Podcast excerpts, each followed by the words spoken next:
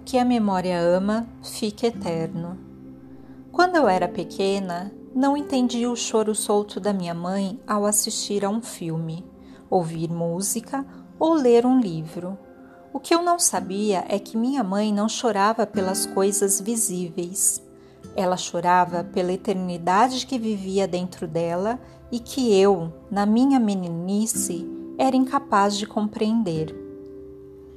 O tempo passou e hoje me emociono diante das mesmas coisas, tocada por pequenos milagres do cotidiano.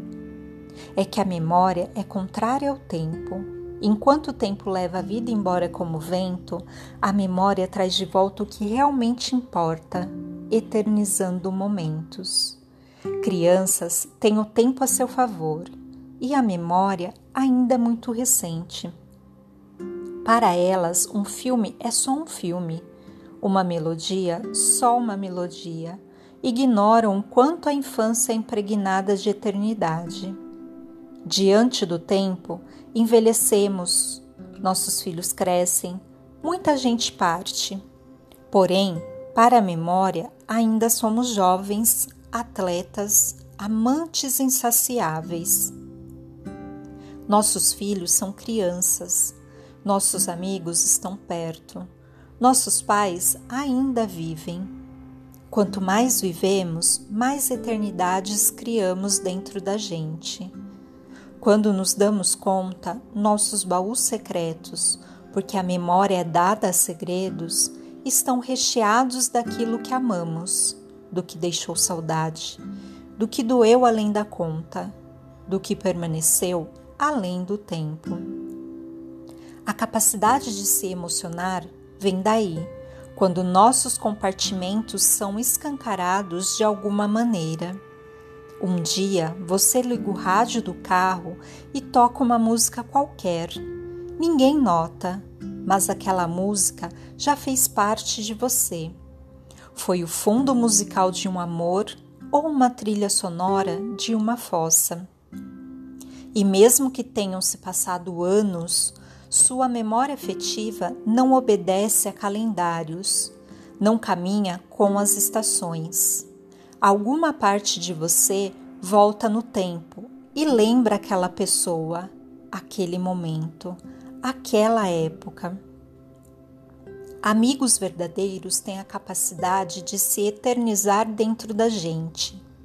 É comum ver amigos da juventude se reencontrando depois de anos já adultos ou até idosos, e voltando a se comportar como adolescentes bobos e imaturos.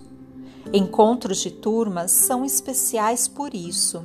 Resgatam as pessoas que fomos, garotos cheios de alegrias, engraçadinhos, capazes de atitudes infantis e debiloides, como éramos há 20, 30 ou 40 anos descobrimos que o tempo não passa para a memória.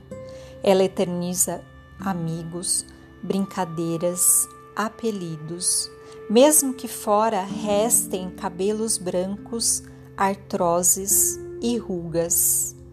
A memória não permite que sejamos adultos perto de nossos pais, nem eles percebem que crescemos.